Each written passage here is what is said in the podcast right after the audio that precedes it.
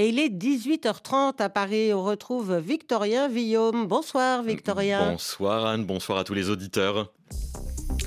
Dans 30 minutes, ce sera RFI Soir. Dans le journal de Gilles Moron, on va revenir sur ces bombardements israéliens au Liban et sur la condamnation de l'ancien président français Nicolas Sarkozy, six mois ferme en appel. On vous proposera aussi un reportage exceptionnel en Ukraine, dans la ville de Boutcha, où des exécutions avaient été menées par la Russie sur des civils. Nos envoyés spéciaux euh, sont retournés dans cette localité. Et puis dans question d'environnement, on parlera intelligence artificielle et transition énergétique. Mais d'abord, le débat du jour. Le débat du jour. Victorien Villaume. Rendre accessibles les œuvres capitales de l'humanité, assurer la plus vaste audience à notre patrimoine culturel, voilà quelle mission était confiée au premier ministère français de la Culture quand il a été créé en 1959, il y a plus d'un demi-siècle. Nous sommes en 2024 et la question de l'accès à la culture est toujours présente dans le discours politique. Ainsi, la, la toute nouvelle ministre en charge de ce portefeuille, Rachida Dati, l'affirme, elle veut replacer la culture au cœur de notre projet de société pour que, je cite, plus personne ne puisse puisse se dire ce n'est pas pour moi. Certes, des actions sont mises en place par les pouvoirs publics français, comme les passes culture, la gratuité au musée, dans les médiathèques. Il y a aussi le travail important et indispensable des associations. Et puis Internet également propose un contenu infini à celui qui veut bien le découvrir. Pour autant, la culture est-elle accessible à tous en France? C'est le sujet de notre débat du jour. Soyez les bienvenus. Et avec nous en studio pour débattre trois invités au total. Bonsoir Pascal Horry. Bonsoir. Vous êtes historien, membre de l'Académie française et du comité d'histoire du ministère de la Culture. Vous avez écrit entre autres La belle illusion, culture et politique sous le signe du Front populaire. À vos côtés, juste en face de vous, Patrick Chenu, bonsoir. Bonsoir. Vous êtes directeur général des Maisons des Jeunes et de la Culture de France, les fameuses MJC implantées un peu partout dans le pays et dont on va bien sûr parler. Puis notre troisième invité juste à côté de vous, Monsieur Chenu, Philippe Coulangeon. Bonsoir. Bonsoir. Vous êtes sociologue des pratiques culturelles, chargé de recherche en, en sociologie au CNRS. Euh, ma première question, c'est la suivante. Qu'est-ce que ça regroupe pour vous la culture? Euh, Quel domaine? Je commence par vous, Monsieur Horry. Vaste, vaste question, d'autant plus que la définition a évolué évidemment suivant les époques, suivant aussi dans ce vieux pays, euh, je parle de la France évidemment, de, administratif, euh, les rattachements administratifs. Hein. C'est clair que le mot culture ne s'est imposé un, un, différemment de affaires culturelles, qui était le terme de 1959 à l'époque de Malraux, et un peu avant, avant Lang, hein, pas avec Jack Lang, un peu avant Jack Lang, on est passé à culture. Mais, cu mais culture, c'est un terme qui, qui a commencé à s'introduire dans le débat français, là aussi, dans l'entre-deux-guerres. Parce qu'à l'inverse, on a tendance à dire, ah oui, culture, ça c'est vraiment l'époque Lang, voire Malraux, mais pas mmh. du tout. C'est un vrai débat dans les années 30. Parler d'associations culturelles, de ministère de la Culture, c'est assez fréquent dans les années 30, 36, 37, 38, c'est-à-dire au moment du, du Front populaire. C'est très lié évidemment aux évolutions économiques, sociales et d'ailleurs culturelles des, des, sociétés, en tout cas occidentales de l'époque. Alors, si vous me posez la question à moi et pas à l'historien qui vous répète je vous pose la question longtemps, à vous, oui. euh, pour moi, j'avais donné une définition euh, à l'époque où ces questions-là m'intéressaient plus qu'elles ne m'intéressent actuellement, à vrai dire. Euh, C'est l'ensemble des, des représentations propres à une société. Et évidemment, quel, quel est le, le, rapport du politique à tout ça? Ben, Ça va dépendre du régime politique, suivant que vous aurez affaire à un régime plus libéral, plus autoritaire, voire totalitaire. Et auquel on, L'instrumentalisation auquel on rattache, culture. pardon, auquel on rattache, pardon, euh, quelles euh, voilà, activités euh, concrètes? Vous allez peut-être me parler de, de, cinéma, de théâtre, ah ben, des juste, musées. Justement, si je vous dis ça, il y a une ambiguïté, c'est-à-dire que dans l'esprit des fondateurs, refondateurs de 59, en réalité, même s'il y a eu toute une discussion sur le statut de l'éducation populaire, mais n'a pas fait de vieux os à ce moment-là, en réalité, c'est souvent un ministère des arts. Ça, c'est l'ambiguïté. Parce qu'un ministère de la Culture, ça devrait comprendre toute l'éducation nationale, la jeunesse et sport, les sports en particulier. Et c'était le rêve de Jean Zay, le ministre de l'Éducation nationale au moment du Front populaire, avant d'être massacré par euh, les collaborationnistes. Il a eu le temps de brosser dans la clandestinité un, un, programme extraordinaire de ministère de la vie culturelle qui regroupait tout ce que je viens de dire, y compris la recherche scientifique. Mais vous constaterez que ce n'est pas le mmh. cas. Et donc l'ambiguïté, c'est que même dans l'esprit de pas mal de décideurs, c'est un ministère des arts. Difficile donc de, de définir ah, la oui, culture. C'est un, un, vrai problème. Elle évolue aussi avec le temps. Philippe Coulangeon, je me, je me tourne vers vous. Est-ce qu'on peut distinguer deux cultures, la culture élitiste, la culture de masse? Alors, c'est une, dis distinction qui est, effectivement classique quand on, quand on essaie de regarder un petit peu comment, comment s'organise euh, l'accès à la culture dans nos sociétés. Et c'est vrai que c'est, on, décrit souvent les, inégalités culturelles dans ces termes-là, en opposant la culture de l'élite et la culture, la culture de masse. Qu'est-ce que euh, ça regroupe, ces deux notions-là bah, Globalement, hein, bien sûr, c'est euh, difficile d'être exhaustif. Bah, je, dirais que c'est, c'est, c'est, en partie lié au, à ce qui précède, c'est-à-dire c'est en partie lié aux modalités d'intervention de, des pouvoirs publics dans le domaine culturel. Au fond, la culture d'élite, ça a longtemps été le le, ce qui définissait le, domaine d'action des pouvoirs publics euh, en, matière culturelle, au nom de cette définition un peu restrictive de la culture que, vient de rappeler Pascal Auré et qui n'a pas toujours été euh, euh, la définition dominante de, ce, de, ces questions culturelles. Mais je pense que cette opposition culture d'élite, culture de masse, mmh elle, fait, je pense, beaucoup moins sens aujourd'hui euh, qu'il y a une quarantaine ou une cinquantaine d'années. C'est-à-dire que longtemps. Pour quelle raison il, y a, quand même euh, ces deux oppositions avec euh, Internet, la musique pop, peut-être, qu'on peut également qualifier de, culture plus, plus accessible, plus populaire, et puis tout ce qu'on rattache, je ne sais pas, l'opéra, la musique classique, ce genre de notions. Je pense qu'il y a deux, il y a deux phénomènes très importants de je dirais, de la, de la, du dernier quart du XXe siècle, euh, qui, qui, modifie profondément les, les, les clivages en, en, matière culturelle. Cette opposition de la culture d'élite et de la culture de masse, elle a quand même été forgée dans des sociétés, notamment la société française, euh, où euh, ce qui définissait le, le, les, les, catégories populaires, c'était précisément la distance avec euh, la culture, et notamment la culture écrite. Euh, mhm. euh, un sociologue français assez connu, euh, Olivier Schwartz, définit d'ailleurs les classes populaires de cette manière-là. C'est-à-dire traditionnellement, on désignait les classes populaires par cette distance à l'égard de la culture de l'écrit. Et effectivement, les classes populaires, jusqu'à la, jusqu'aux années 60, elles sont quand même très éloignées de la culture écrite, notamment dans sa version scolaire. Donc il y a quelque chose qui a quand même beaucoup changé au cours des 40, des, des 40 ou 50 dernières années. C'est, c'est euh, la massification de l'enseignement qui fait qu'on peut pas raisonnablement dire que ce qui caractérise aujourd'hui euh, les catégories populaires, c'est l'exclusion du monde de la culture écrite. C'est pas vrai. Bon, le, quand même, euh, le, la massification scolaire qui pose plein de difficultés, qui, euh, qui recouvre plein de d'échecs et de limites, elle existe quand même. Donc, c'est, je pense qu'il y a un premier affaiblissement qui est lié à ça, qui est lié à la massification de l'école. Puis il y a un deuxième phénomène mm-hmm. Qui, est, qui, est, qui, est, qui, est, je dirais, une autre forme de massification, c'est la massification de la culture. C'est-à-dire que le, nos univers euh, symboliques, euh, qu'on, où que nous soyons, sont quand même aujourd'hui beaucoup plus dominés qu'ils ne l'étaient il y a 40 ou 50 ans par la production de la culture de masse, alors notamment effectivement euh, dans un univers numérique comme celui qui, est le nôtre aujourd'hui. Des séries par exemple, effectivement qui sont développées partout, accessibles à tous et effectivement probablement aussi disponibles pour les classes populaires et pour des classes plus aisées. Je me tourne également vers vous maintenant euh, Patrick Chenu, avec cette question. Pourquoi est-ce qu'il faut souhaiter que la culture, vous qui travaillez donc, euh, qui êtes directeur des, des MJC, pourquoi il faut souhaiter que cette culture soit accessible à, tous? Quel intérêt, selon vous, ça représente? Est-ce que c'est une élévation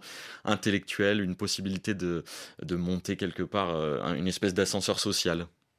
Je pense que c'est pour, reprendre euh, ce que disaient mes, prédécesseurs, c'est aussi qu'est-ce qu'on considère comme étant, euh, comme étant la culture. Et quand on vient d'un réseau qui est celui des maisons des jeunes de la culture, on a mmh une acceptation de la culture qui est finalement plus anthropologique, qui est, aussi celle de dire euh, nous sommes toutes et tous porteurs et porteuses de, culture à un moment. et comment est-ce que dans des lieux finalement comme les nôtres, on va aussi donner des espaces qui vont légitimer à un moment le fait d'être porteuse et porteur de culture, qui vont euh, permettre à des gens euh, d'avoir des, pratiques euh, culturelles. Et donc, à partir de là, à partir de ces pratiques, bah, peut-être réduire l'écart et sortir un peu du, du, du, c'est pas pour moi. Peut-être deuxième chose aussi pour nous, c'est c'est comment est-ce qu'on n'est pas non plus, je dirais, assujetti à une culture qui serait une culture d'origine. À un moment où on, vous collerait, entre guillemets, dans une case sous prétexte que vous venez de Bretagne, vous, serez, vous seriez obligé de faire du chant breton, voilà, ou, ou, jouer du biniou. Je pense qu'à un moment, l'intérêt aussi de, cette, de, de, cet enjeu finalement de démocratisation culturelle, c'est d'offrir d'offrir des possibles, d'élargir ces possibles et de permettre à chacun, chacune, quelle que soit, quelle que soit son origine, son patrimoine, sa culture, sa classe sociale, euh, de pratiquer, d'accéder de manière finalement dans des logiques très émancipatrices. Et je dirais que voilà, dans un réseau comme le mien, c'est plutôt ça qui c'est plutôt ça qui nous guide. C'est ce que j'allais dire. On, y reviendra justement mm. sur ce rôle que jouent les MJC euh, mm. parmi d'autres associations évidemment euh, dans le pays. J'en viens à la question principale qui nous intéresse ce soir. Pascal Horry, est-ce que la culture en France est accessible à tous? Déjà, je voudrais revenir sur une question que vous avez posée qui me permet de répondre à la dernière question. C'est qu'on n'imagine pas aujourd'hui, dans une société qui se réclame de la démocratie, de la souveraineté populaire, euh, avec les États-nations qui vont avec, etc., qu'un décideur politique dise Moi, je franchement, la, popularisation et la démocratisation, ce qui n'est pas la même chose, c'est pas mon problème. Alors là, il resterait pas 30 secondes. Donc, il, et d'ailleurs, je ne suis pas en train de parler de cynisme, ça me paraît logique. Donc la question de l'accès, elle s'est posée dès l'époque de la Révolution française, avec évidemment une conception de la culture qui n'a pas arrêté de bouger. Notre ministre vient solennellement d'adouber euh, le rap, mais on n'avait même pas besoin de ça pour. Non, mais c'est significatif. Bon. Et tous les ministères de la culture, d'ailleurs, à travers, euh, enfin, depuis Bien des sûr, dizaines d'années. Il y a, euh, l'extension de la notion du chant, en quelque sorte. Et, et par ailleurs, il y a l'idée que on ne peut pas reculer devant une sorte de nécessité de démocratisation. Après, c'est plus facile à dire qu'à faire. Les maisons de la culture, et non pas MJC, les maisons de la culture se sont trouvées au bout d'une dizaine d'années d'expérience, avec beaucoup de moyens, avec une communication, comme on disait par mhm. l'époque, considérable, devant le constat que la démocratisation de leur public au pluriel n'était pas allée très très loin. Donc il y a, y a, un discours, et ça me paraît tout à fait normal, c'est pas de l'hypocrisie ou quoi que ce soit. La réalisation, c'est autre chose. Vous avez d'ailleurs énuméré les associations, mais aussi Internet, il y a bien d'autres. Et puis on a euh, au XXIe siècle, lancé, ça c'est assez propre à la France, parce qu'il y avait le fameux problème du rapport avec le ministère de l'Éducation nationale, mmh. l'éducation artistique et culturelle, par exemple, qui est un enjeu qui, qui paraît bah, c'est pour simplifier le dialogue entre les forces de l'éducation nationale et puis les sociétés qui sont en fait plutôt gérées, il faut être clair, par le ministère de la Culture, en particulier la société artistique, de telle sorte que ça puisse marcher ensemble. Alors c'est un vieux rêve. Chaque nouveau ministre de la Culture dit je vais euh, renforcer les liens avec l'éducation nationale, mais c'est inévitable et, vice versa. C'est un levier justement ça à, bah, faire euh, à faire jouer ce c'est un levier cette communication entre les établissements scolaires et moi je suis pas du, de ceux qui diront tout ça c'est du blabla. Le discours évidemment détermine forcément non seulement des postures mais aussi pas mal de pratiques. Le résultat des pratiques c'est autre chose. Philippe Coulangeon, est-ce que la culture est accessible à tous en France? Alors non, hein, on, voit bien qu'effectivement les, les, inégalités d'accès à, la culture demeurent, demeurent, assez importantes, mais je pense que elles, demeurent importantes et, elles sont assez difficiles à, elles sont assez difficiles à, la fois à mesurer. Il est assez difficile de lutter contre, euh, je dirais aujourd'hui, parce que je crois que la, tâche des responsables de politique culturelle, d'une certaine façon, est peut-être plus compliqué aujourd'hui qu'il y a 40 ou 50 ans.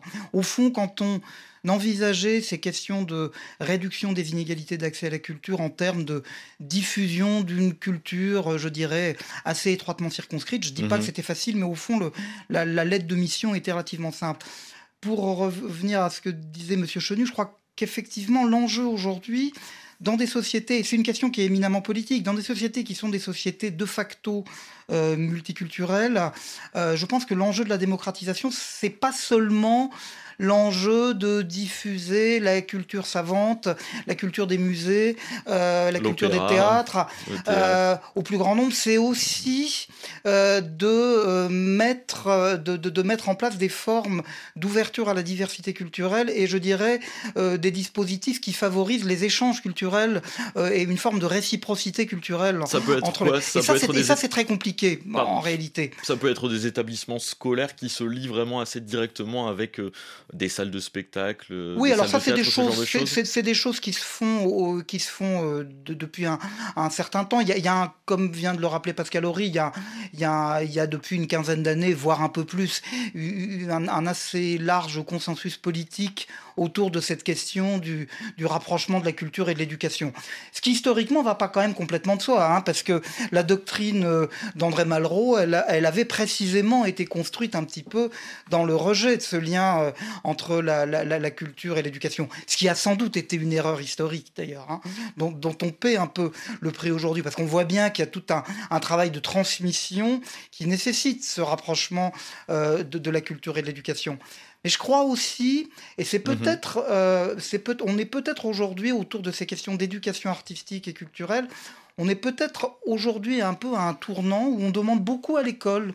Hein, on demande de plus en plus de missions à l'école en matière de culture, mais dans d'autres domaines, dans un temps qui est contraint. et c'est là que la question de l'éducation populaire est extrêmement importante. je pense qu'il y a énormément de choses qui se jouent dans les temps extrascolaires, et je pense que c'est un enjeu euh, de politique publique extrêmement important. C'est pour ça que je suis ravi euh, de partager euh, la, table avec vous aujourd'hui, parce que je crois que cette question de l'éducation populaire a été un peu trop laissée de côté dans euh, la mise en œuvre des, politiques culturelles. Et je pense qu'il y a beaucoup à faire de ce côté-là. Avec euh, justement, pour la prochaine rentrée scolaire, cette idée euh, de Rachida Dati de, mettre en place des, cours de théâtre, ça a été d'ailleurs un petit peu critiqué. on, verra sans doute pourquoi. J'ai cette donnée qui est intéressante. 41% des diplômés ont vu une exposition une fois ou deux au cours des 12 derniers mois. Seulement 9% des, des non-diplômés, c'est ce que dit l'IFOP dans un sondage qui est assez récent, Patrick Chenu, qu'est-ce que ça vous inspire? Euh, je pense qu'effectivement, cette question euh, d'accès, démocratisation, elle ne va pas de soi, même dans des lieux comme les nôtres. C'est-à-dire, vous pouvez avoir une offre de pratiques culturelles extrêmement riche, qui ne vous met pas à l'abri d'un certain nombre de, de déterminisme, où quand on est issu de classe populaire, on va peut-être plus facilement inscrire son enfant au judo qu'au théâtre ou aux arts plastiques, parce qu'effectivement, il, il, y a les imaginaires qui vont avec. Donc ça veut dire que dans l'action extrêmement concrète des équipes d'animation euh, qui vont accompagner, qui vont faire ce travail de médiation, la, même chose, la même question pardon, se pose avec le pass culture. C'est-à-dire que le, le pass culture va vous amener des moyens à un moment qui vont permettre d'accéder à à, plus bas coût euh, à une offre, à une offre culturelle, euh, mais vous allez plutôt aller vers ce que vous connaissez malgré tout. Donc à un moment, précisons que ça a été mis en, mis en, place par le gouvernement, donc des jeunes qui ont une espèce de passe euh, chargée d'enveloppe financière qui permet d'accéder à des pratiques, d'acheter des biens culturels, etc. Donc c'est, on va dire que globalement c'est plutôt positif parce que ça aide,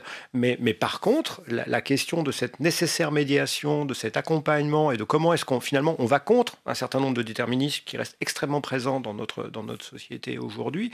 Et pour nous, essentiel, peut-être je voulais juste rebondir sur un point pour euh, les associations d'éducation populaire et, les MIC en particulier, la, culture pour nous, c'est aussi le premier levier euh, de, travail sur les imaginaires euh, pour notre objectif de transformation sociale. C'est-à-dire qu'on sait bien que si on prend des, objets aujourd'hui, y compris, je pense notamment à la transition écologique, le travail qu'il va y avoir à faire, c'est un, travail sur les imaginaires pour rendre acceptable, accompagner, etc. Et pour ça, la culture est un levier formidable. Et donc je pense que pour l'éducation populaire, c'est aussi ça l'enjeu principal. Pascal Horry, vous vouliez intervenir après euh, justement ces chiffres euh, de l'IFOP Oui, c'est pour faire une petite remarque qui ne plaira pas à tout le monde, euh, pas, pas quatre personnes ici présentes, mais au-delà.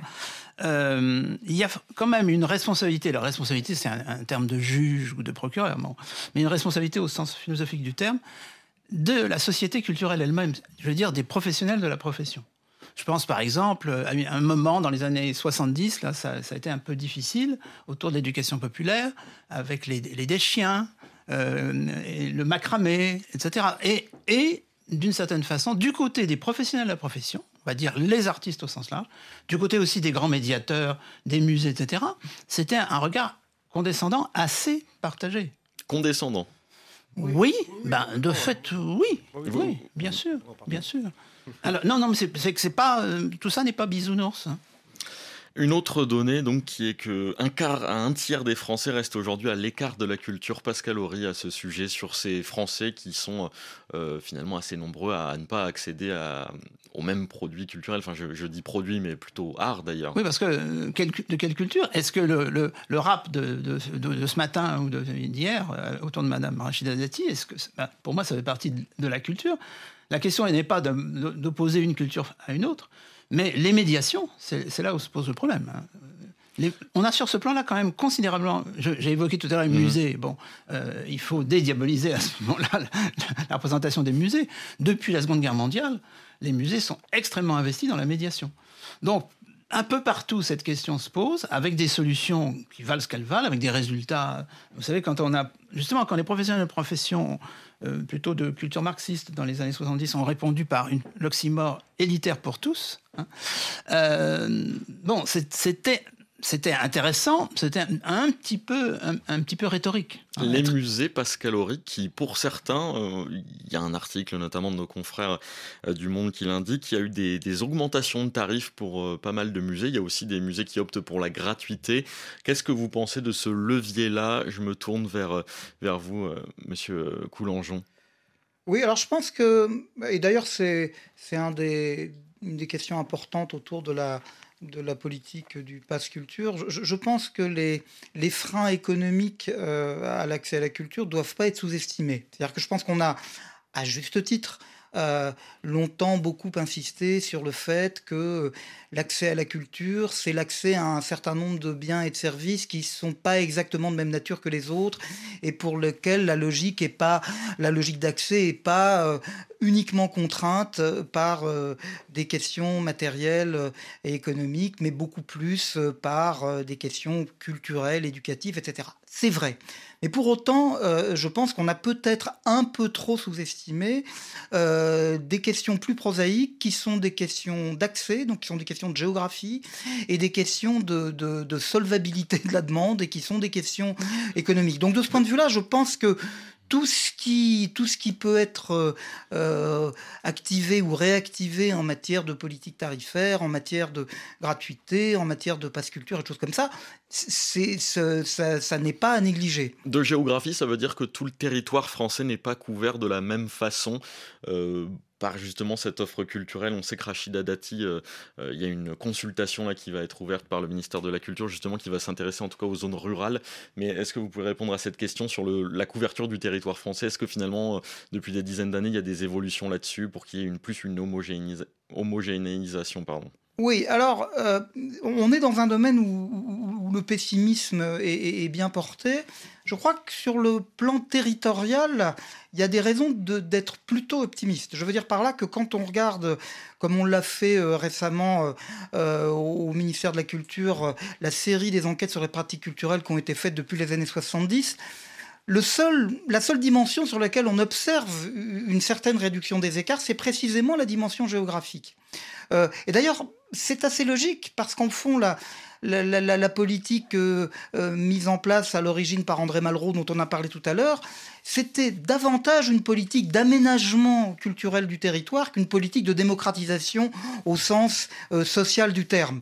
Et je dirais que cette politique a quand même été relativement un succès. si on compare, non, mais si on compare la, cartographie aujourd'hui des lieux culturels en France à ce qu'elle était il y a 50 ans, vous avez cette fameuse image qu'on utilisait dans tous les domaines et dans celui de la culture de Paris et le désert français, c'est quelque chose qui ne vaut plus. C'est-à-dire que dans la plupart des, villes moyennes et grandes, en dehors de la région parisienne, il y a aujourd'hui une offre culturelle beaucoup plus abondante euh, euh, qu'il y a 40 ou 50 ans. Alors, ça ne veut pas dire que, les, que des inégalités subsistent pas, ça ne veut pas dire qu'effectivement le monde rural euh, en particulier reste un peu à l'écart.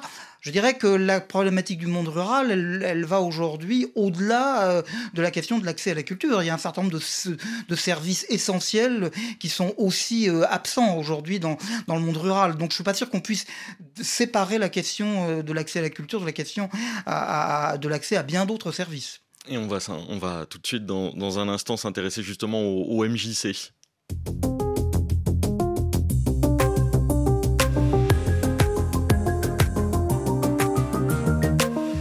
La culture est-elle accessible à tous en France euh, Pour nos auditeurs qui nous rejoignent, je rappelle donc euh, ce débat du jour avec Pascal Horry, euh, historien, membre de l'Académie française. Entre autres, vous avez aussi écrit La belle illusion culture et politique sous le signe du Front populaire. Nous sommes également avec Patrick Chenu. Bonsoir, rebonsoir Patrick. Vous êtes directeur général des, des Maisons des Jeunes et de la Culture de France. Et puis Philippe Coulangeon, sociologue des pratiques culturelles chargé de recherche en sociologie au CNRS. Monsieur Chenu, vous avez dû entendre cette déclaration de, la nouvelle ministre de la Culture qui s'intéresse justement particulièrement au MJC. Qu'en pensez-vous? Est-ce qu'il y a un plan de développement qu'il faudrait mettre en place?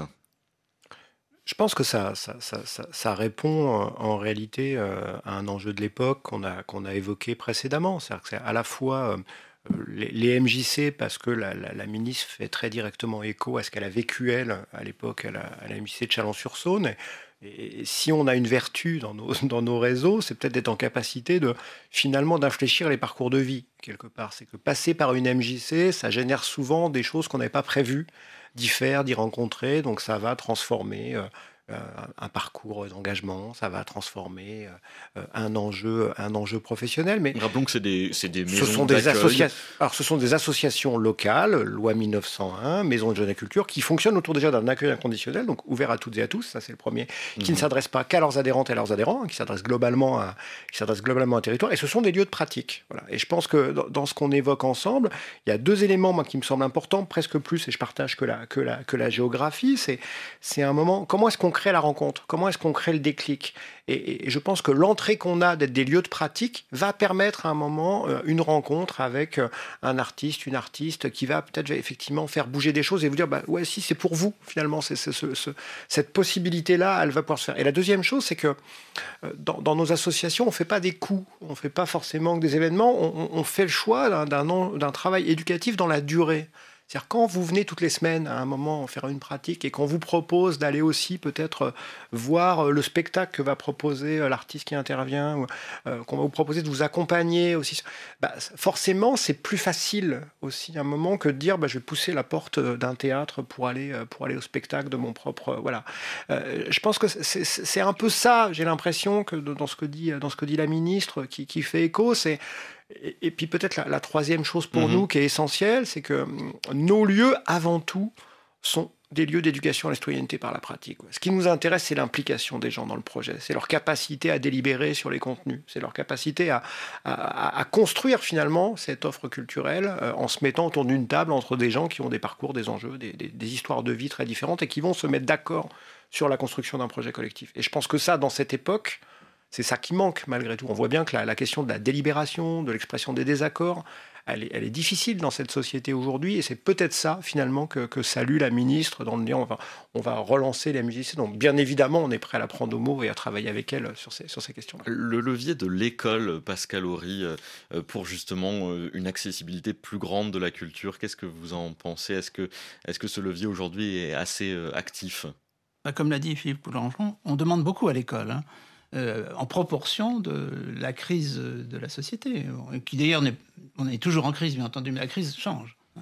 Donc, euh, c'est là, pour le coup, c'est un, peu, un peu rhétorique. Mais est-ce que je peux revenir sur Rachida Dati Je vous en prie. Avant qu'on se sépare? La nouvelle ministre de la Culture. Ça, me paraît très intéressant de, vous confronter ce qui se passe en ce moment avec les premières craintes que certains exprimaient. Or, on est, c'est une simple typologie ministérielle assez classique, on est devant la catégorie ministre politique. Et vous prenez la ministre de la Culture ou de n'importe quoi, de la santé publique, vous avez les deux catégories, ceux qui sont supposés des experts, de, déjà de connaître bien le milieu, puis les politiques, qui à l'extrême limite se définissent parce qu'ils connaissent mal le milieu. Euh, franchement, Jean Zay, sur lequel j'ai beaucoup travaillé au Front Populaire, euh, il ne connaissait pas vraiment ces dossiers de l'éducation nationale. Il avait des sympathies de la Ligue de l'enseignement. Il a été un excellent ministre. Rachida Dati, on sent bien qu'elle a premièrement un objectif politique personnel qui se situe ailleurs, donc elle n'a pas intérêt à trébucher. Vous parlez de la mairie de Paris? Oui, bien sûr. Et elle absorbe comme une éponge l'air du temps, et elle, elle, veut ne, pas finir impopulaire. Vous y croyez à cette consultation là qui, vient d'être lancée, un questionnaire euh, pour les communes rurales, les collectivités, euh, pour, questionner un peu cette offre culturelle bah, dans, les, dans les communes rurales Pourquoi pas Parce que ce que je vois d'abord, c'est que la biographie de Rachida Dati n'est pas une biographie de, issue de la culture des élites, c'est quand même intéressant. Elle pourrait l'avoir oubliée, elle l'a pas oubliée. D'autre part, elle a intérêt à justement parler d'éducation populaire, de culture populaire. Je pense que parfois elle confondait, au, moins au départ, mais c'était ses premières heures, culture populaire et popularisation de la culture. Mais, mais justement, elle, à mon avis, elle va apprendre assez vite. Merci beaucoup, messieurs.